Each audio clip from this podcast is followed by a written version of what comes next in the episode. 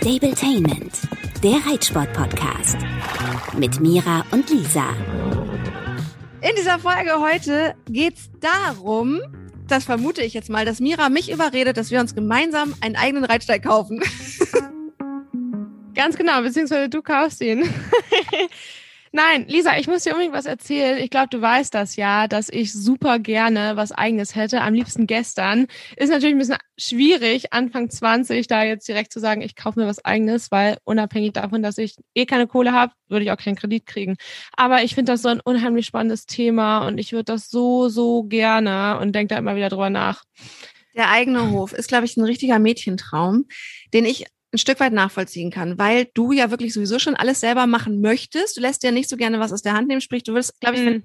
wenn, du könntest, morgens füttern, mittags füttern, abends füttern und zwischendurch eigentlich auch alles machen. Findest du denn auch... Äh, Hauptsache nicht misten. Das ja, ich wollte gerade sagen, findest du denn das Misten auch so gut? Boah, wenn es für ein Fett wäre okay, aber einen ganzen Stall, nee, habe ich auch keine Zeit für. Da habe ich okay. wirklich keine Zeit für. das heißt, bei Mira geht's speziell um einen kleinen eigenen Stall, vielleicht sowas wie eigen, ein eigenes kleines Häuschen mit einer Weide dran und einem Reitplatz?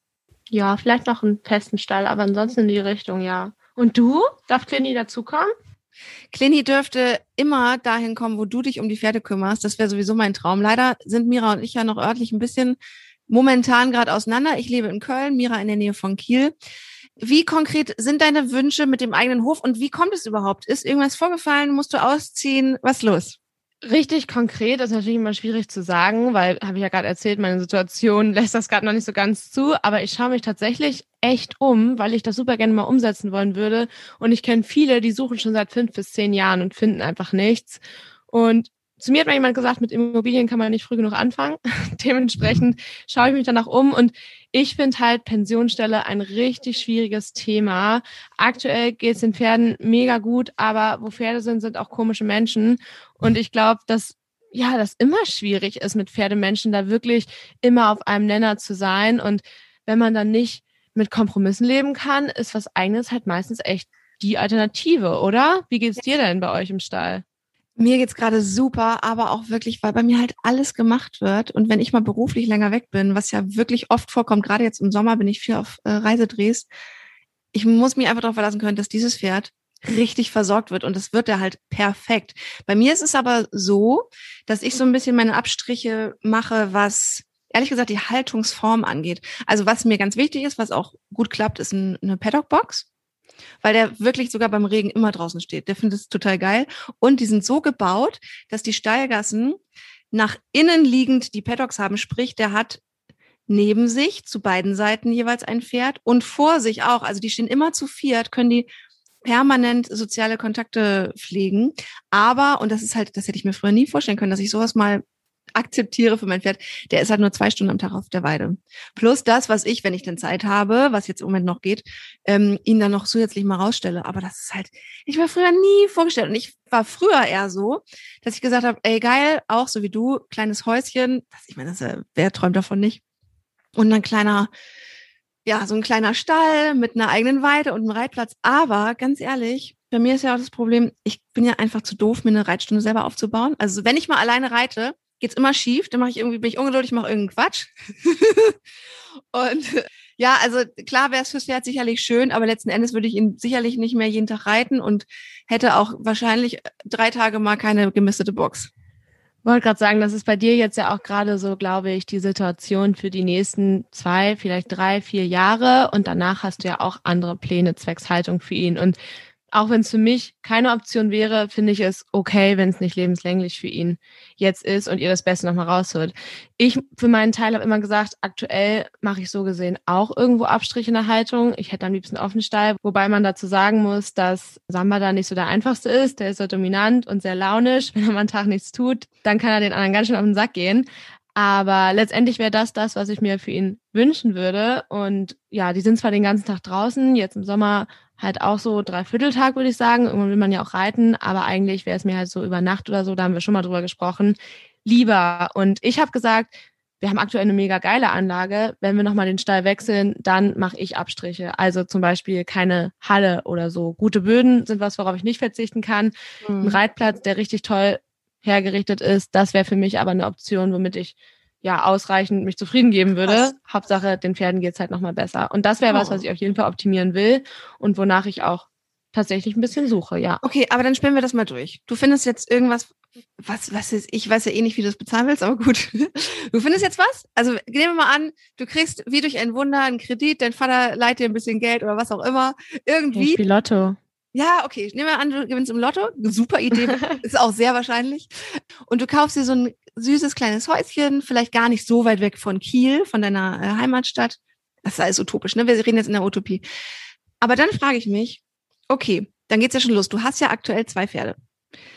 Du willst ja mal mit einem Pferd wegfahren. Dann ist ein Pferd allein. Also wegfahren im Sinne von auf Turnier, zum Training und so weiter. Das heißt, du brauchst schon mal ein drittes Pferd. Naja, ich mag Menschen zwar nicht immer und ständig um mich rum, aber es gibt so ein paar, die ertrage ich dann doch. Und dementsprechend, auch wenn manche sagen, verträgt sich nicht so gut, würde ich mir super gerne Freunde, mit denen ich das schon lange zusammen mache und ich weiß, dass man auf einer Wellenlänge ist, dazu holen wollen. Also so fünf bis zehn Pferde im Stall finde ich gut, aber so ein richtiger Einstellerbetrieb wäre nicht mein Ding. Und dementsprechend hat sich das Problem dann in Luft aufgelöst, sag ich mal. Würdest du denn für die Freunde dann die Arbeit mit übernehmen? Also würdest du es quasi als Einstellerbetrieb machen oder jeder muss, jeder muss es in Zusammenarbeit irgendwie erledigen? Ich glaube, das kann man auch mit so Schichtplänen machen, aber ich glaube, das ja, setzt halt voraus, dass die Leute wirklich viel Zeit haben und flexibel sind. Aber für fünf bis zehn Leute kann man sich ja auf jeden Fall auch jemanden einstellen. Das ist nämlich auch so ein Ding, wenn man da ernsthaft drüber nachdenkt, wie funktioniert das überhaupt? Wie stelle ich mir so jemanden an? Den muss ich ja versichern, den muss ich, glaube ich, bei irgendeiner Genossenschaft anmelden. Damit habe ich mich noch gar nicht auseinandergesetzt. Hört man. Ja, heißt das überhaupt so?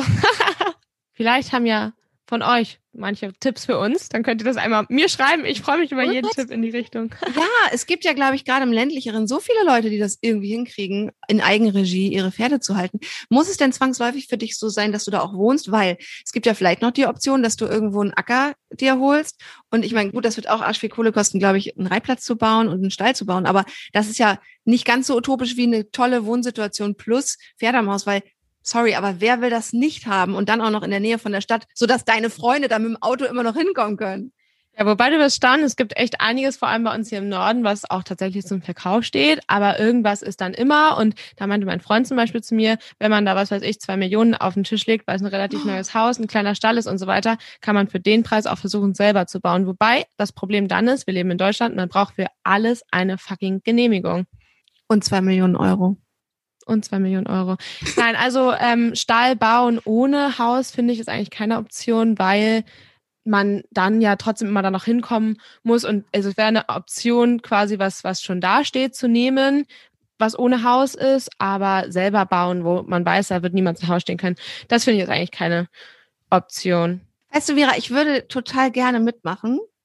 Und ich weiß immer noch nicht, wie wir es, also wie wir es zusammenkriegen. Also ich muss quasi das mitfinanzieren. Das heißt, ich muss noch mehr arbeiten, das heißt, ich habe noch weniger Zeit. Also werde ich einen größeren Anteil bezahlen. Dafür wirst du mein Pferd reiten? Okay, ja. Das Gesicht, das Gesicht total entgleist. Oh fuck, so habe ich mir das nicht vorgestellt. Nein, das stimmt überhaupt nicht. Ich mag die total gerne. So haben wir uns ja übrigens auch kennengelernt, das haben wir schon mal erzählt, ne? Ja, das haben wir, glaube ich, weiß ich gar nicht genau. Ja, ich hatte mal wieder keine Zeit und habe den Samba auf der Koppel gesehen, fand ihn wunderschön, habe dann mitgekriegt, wem der gehört und dass du so toll reitest und habe gesagt, hier kannst du ihn ab und zu mal reiten und dann, ja, so haben wir uns angefreundet. Also, und welch, bist du an Bundesland gebunden? Also willst du schon in Schleswig-Holstein bleiben, ne? Ja, ich würde gerne rund um Hamburg. Also kann auch südlicher sein, aber nördlich wäre mir lieber, zwecks Meer und so. Aber eigentlich würde ich gerne im Hamburger Umland, was es halt noch schwieriger macht, gefühlt. Aber und Lüneburger Heide oder sowas, ich finde das da ja so herrlich. Ich war da ab und zu mal auf Drehs. Ich habe zum Beispiel mal Anna Sima, die erfolgreiche deutsche Vielseitigkeitsreiterin, besucht. Ähm, also da in der Ecke sind ja super viele richtig geile, tolle, erfolgreiche ReiterInnen. Hast du da mal geschaut? Weil ich finde es so wunderschön in der Lüneburger Heide. Nee, habe ich tatsächlich noch nicht, glaube ich. Aber ich fuchs mich da erstmal weiter rein, weil ich das total interessant finde und mir gesagt habe, lieber früh gucken, Vergleichswerte schaffen und so ein bisschen mehr Fuß in der Szene fassen. Und wenn es dann erst in fünf, sechs, sieben, acht, neun, zehn Jahren was wird, dann ist das, glaube ich, auch noch okay. Fängst du eigentlich schon ein bisschen an zu sparen? Kann man sagen, ja. Das ist nämlich was, weißt du was, ich kann halt nicht sparen. Ich meine, gut, ich muss, ich, ich weiß gar nicht, ob ich mich trauen kann, zu erzählen, was mein Pferd mich monatlich kostet, aber man kann es sich vorstellen. Ich habe einen Pensionsstall, wo alles gemacht wird alles. Und ich muss sagen, oh, wir haben da eine Stallmeisterin, die Ute, die ist der Hammer. Wenn ich hingehe und sage, äh, Ute, ich habe eine neue Idee, äh, jetzt steht der Fellwechsel an, ich möchte gern, dass mein Pferd hier Bierhefe noch bekommt. Und dann kriegt er eigentlich schon das Reiskeimöl, aber können wir noch mal ein bisschen Leinöl dazu füttern? Und dann machst du ja noch irgendwie ein Kilo Luzerne-Kops und ein Kilo ähm, Heulkops, können wir dazu vielleicht noch mal ein bisschen Sojaschrot oder was weiß ich was, ne, dann habe ich so acht Millionen Ideen und sie macht es halt. Und das wird halt natürlich auch irgendwie bezahlt, beziehungsweise sie ist so süß, dass es mir oft nicht extra in Rechnung gestellt wird, meine ganzen extra Wünsche. Aber das ist übrigens auch der Vorteil vom Pensionsstall. Ich bezahle halt einen Haufen Geld, aber ich bin da in den besten Händen und ehrlich gesagt könnte ich das niemals so äh, leisten. Und dazu kommt dann halt mein Vollberitt, den ich nicht habe, weil mein 19 Jahre altes Pferd noch so viel lernen muss. Klammer auf, doch, wir üben ja gerade fliegende Wechsel, großes Thema, Klammer zu. Äh, sondern weil, wenn ich weg bin, ich möchte einfach, dass das Pferd komplett so versorgt ist, dass auch alle den gut kennen. Wobei, das finde ich, was du gerade erzählst, super spannend ist und mich das total freut für euch, dass ihr so happy seid, weil ich finde, es gibt es ganz oft, dass man in einem Stall ist, wo theoretisch ja. einem alles versprochen wird, alles zugesichert wird, man einen Haufen Geld zahlt und letztendlich kommt es ganz, ganz anders. Und die Erfahrung habe ich leider auch schon ein paar Mal gemacht. Und das ist halt wirklich was. Ich bin bereit, viel Geld auszugeben, aber es gibt so viele Leute oder so viele Ställe, wo einem reingeredet wird, wenn man zum Beispiel sagt, es soll Bierhefe und Öl und was weiß ich noch bekommen, sagen sie so, hm, nee, hast du es nicht mal so probiert oder willst du es nicht ja. mal so machen? Und das finde ich halt einfach so blöd und auch echt ein Phänomen. Ich weiß nicht, ob ich mich da gerade zu weit aus dem Fenster lehne, aber zu sagen, dass Pferdeleute sich nicht wie normale Dienstleister verhalten. Das stimmt. Voll. Das stimmt voll. Vor allem, wenn ich so an das Thema Heu und Heumenge denke. Wie oft, oh, das, du hast total recht. Ich habe jetzt gerade wahnsinnig viel Glück, was das angeht. Ne? Das sind halt, erstens ist es, glaube ich, auch ein städtischer Verein. Das ist halt die Landesreit- und Fahrschule. Also die sind da schon mal, also die können anders wirtschaften, glaube ich. Mm, aber dann ist es so, dass ich das mein Leben lang hatte, dass ich immer drum kämpfen musste, dass der genug Heu bekommt, dass der wirklich zu pünktlich zu den Zeiten gefüttert wird. Also stimmt, es war früher immer viel mehr Kampf und ich glaube, das ist auch die Realität der meisten von euch, dass gerade wenn es um gutes Futter geht oder ausreichend Futter, dass man da echt immer Stress hat. Und wenn du dann sagst, okay, ich bin bereit, 50 Euro mehr zu zahlen für eine extra Portion Heu, dann schauen sie, oh, die hat er das hat er nicht aufgegessen, dann gebe ich weniger. Nein, ich bezahle für eine Menge und ich möchte, dass die bei, beim Pferd landet. Ob er die frisst oder nicht, na klar, kann man da über Verschwendung reden, aber so, ja. Genau, und das ärgert mich echt massiv, dass Geld, selbst wenn es keine Rolle spielt, nicht ausreicht, um die Wünsche zu erfüllen. Und das ist halt, muss ich ehrlich sagen, auch ein Hauptthema, weshalb ich wirklich gesagt habe, ich möchte es irgendwann wieder selber machen. Habe ich ja schon mal. Und da haben wir halt auch in Sachen Reiten und Anlage viel zurückgesteckt. Aber ich weiß, dass es den Pferden da zu 100 Prozent gut ging. Und ja. ich genieße es total, dass ich mich jetzt um Futteranschaffung, Mitarbeiter, Mistabholung und sowas alles nicht kümmern muss. Aber ich weiß genau, dass ich das irgendwann mal wieder machen will, eben um meinem Pferd das bestmögliche Leben zu ermöglichen. Ich finde es ja auch voll toll. Oh, ich liebe das, wenn ich deine Stories bei Instagram gucke und sehe, wie du da oben im Heuboden deine 18 verschiedenen Futtersäcke umfüllst, auffüllst und euch liebe so Futter zubereiten. Ich finde es so geil. Mir macht das so Spaß. Das Einzige, was ich mache, ist halt, dass ich im Mesh zufütter. Aber, also weil alles andere wird ja gemacht vom Hof. Aber ich finde das so schön. Ich, oh, das, das finde ich richtig toll. Ich weiß auch nicht, so ein bisschen das fürs Pferd kochen. Oh Gott, weißt du, was ich früher für meinen Pony Dux gemacht habe? Ach, so bescheuert. Ja. Äh, ich habe immer beim äh, Supermarkt für 80 Pfennig oder wahrscheinlich war es vielleicht auch schon Euro, äh, eine Packung Haferflocken gekauft und das haben wir mit Wasser, mit Wasser aufgeschüttet, aufgegossen. Und das war dann immer, ich koche für meinen Pony. Mal einfach so ein Kilo Hafer noch mal extra rein. Geil, ist ja nicht so, als würde ein Hafer vom Händler irgendwie einen Bruchteil davon kosten. Aber das habe ich früher auch mal überlegt, ob ich das mal mache. Aber ich habe es nie getan. ja, ich meine, da war ich zwölf, ne? Das fand ich halt super toll. Ich bereite meinem Pferd was selber zu essen vor. Und das finde ich halt immer noch geil. Ich mache meinem Pferd liebend gerne Mesh. Er, er kriegt auch einmal die Woche einen Sack Möhren. Immer, immer, immer. Und das ist übrigens auch so geil. Ich fahre morgen mit einmal meinem Pferd. die Woche? Einen Sack Möhren? Ja, der kriegt. Und das macht Ute auch, die Stallmeisterin. Die füttert dem über sieben Tage verteilt eine konstante Menge an Möhren. Und weißt du, was sie noch macht? Dann sagt sie, ja, ich habe festgestellt, der frisst sein Öl nicht so gerne. Ich habe jetzt Strukturmix dazu bestellt. Das hat auch irgendwie so, dann erklärt sie mir, warum das geil ist von den Zusammensetzungen. Und damit frisst er das dann. Und wenn er das nicht nimmt, dann gebe ich es ihm mit der Hand. Weißt du, das ist halt so, wow. Aber ich Na, weiß. Da wundert's mich, dass der noch keine orangene Mähne hat. der Schimmel.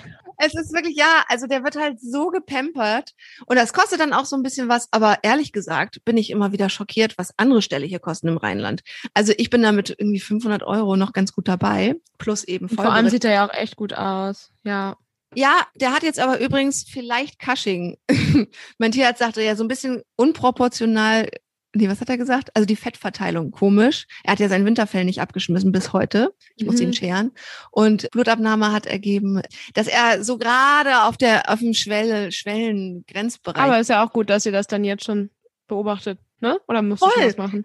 Nee, wir werden jetzt äh, eine halbe Tablette, also wenn die Pferde wirklich tatsächlich Cushing haben, kriegen sie eine Tablette dagegen pro Tag. Aber das können wir mal wirklich gesondert machen, das Thema Cushing, weil ich zum Beispiel auch gar nicht wusste, was es ist. Nur, dass die Pferde dann irgendwie langes Fell haben. Ich liebe gerade die Vorteile in meinem Stall, weiß aber, dass es die in ganz wenig anderen Stellen gibt. Es gibt zum Beispiel hier in der Nähe einen Reiterhof.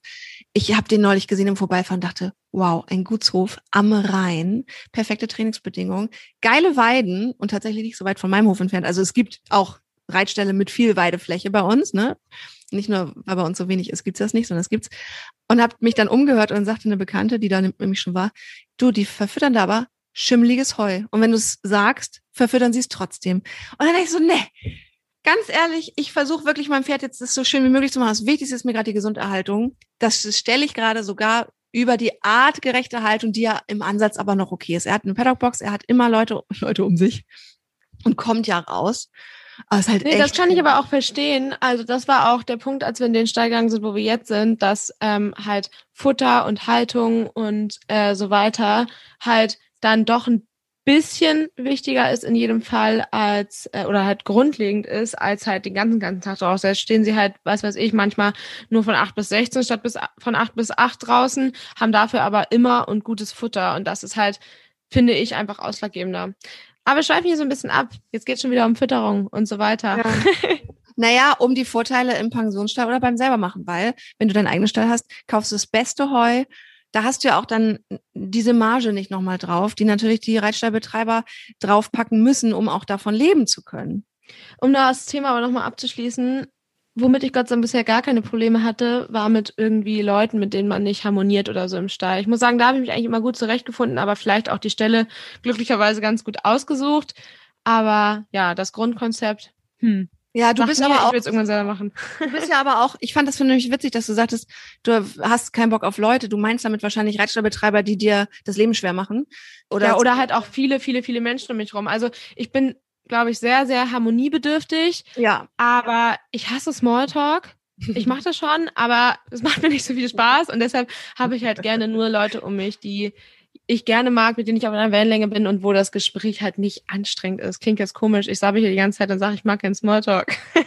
Ja, das ist ja kein Smalltalk. Wir machen ja ganz diepe äh, Konversationen auf Podcast-Niveau. Aber ich komme auch in den Stall, um das zum Thema Smalltalk. Ich komme in den Stall und irgendwer fängt ein Gespräch an. Manchmal habe ich voll Bock auf Smalltalk, ich bin ja sehr kommunikativ. Und manchmal, ich sage dann aber auch richtig so, oh sorry, ich bin heute nicht in Laberlaune und drehe mich zum, ich will halt Zeit mit meinem Pferd verbringen. Ich gehe dahin. Ich muss aber sagen, ja, ja, aber was ich ganz unangenehm finde, wenn man neben jemandem steht oder zum Beispiel das Pferd nebeneinander fertig macht oder so oder Schritt reitet gemeinsam auf dem Platz und dann so eine komische Stille da ist, dann fühle ich mich immer voll gezwungen, Smalltalk zu führen, obwohl man ja eigentlich auch einfach mal die Klappe halten kann. Aber dann mache ich es und ich hasse es und darauf habe ich keinen Bock. ja, guck mal, dann machst du dir einfach viel zu viel Druck, dass du den Smalltalk qualitativ bereichern musst. Das mache ich nämlich Voll, ja. Ja, und beim Schrittreiten, ehrlich gesagt, ich habe es so oft, dass ich neben irgendwen reite, dann reden und dann reite ich einfach wieder weg. Oder dass jemand zu, zu mir reitet und ich einfach so knapp antworte, weil ich denke, nee, ich will jetzt einfach gerade mal Zeit mit meinem Pferd verbringen, ich will einfach mal nicht reden, ich genieße gerade den Moment. Ja, ja, aber ist ja auch cool, wenn man das kann. Daran arbeite ich noch. Also Mira, wie geht's weiter? Wann starten wir das Projekt gemeinsamer Reitstall? Über zwei ja, von mir aus, von mir aus morgen. Mal sehen, wie es wird. Nein, aber ich äh, halte dich auf jeden Fall am Laufen, was ich da so finde. Und wenn es ein bisschen konkreter ist, sage ich dir Bescheid. Aber wie gesagt, das kann sich eventuell auch noch um Jahre handeln. Denk dran, du musst noch zwei Millionen irgendwo herkriegen. Genau. Daran arbeite ich als erstes. Wenn euch dieser Podcast gefällt, dann lasst uns doch bitte gerne fünf Sterne bei Apple da. Drei gehen nicht, vier auch nicht, es müssen schon fünf sein.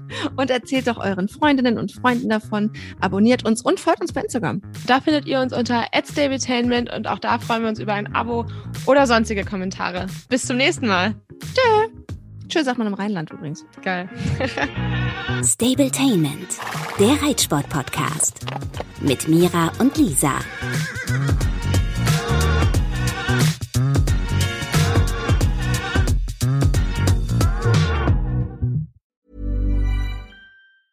Planning for your next trip? Elevate your travel style with Quince. Quince has all the jet setting essentials you'll want for your next getaway, like European linen, premium luggage options, buttery soft Italian leather bags, and so much more. And is all priced at 50 to 80% less than similar brands.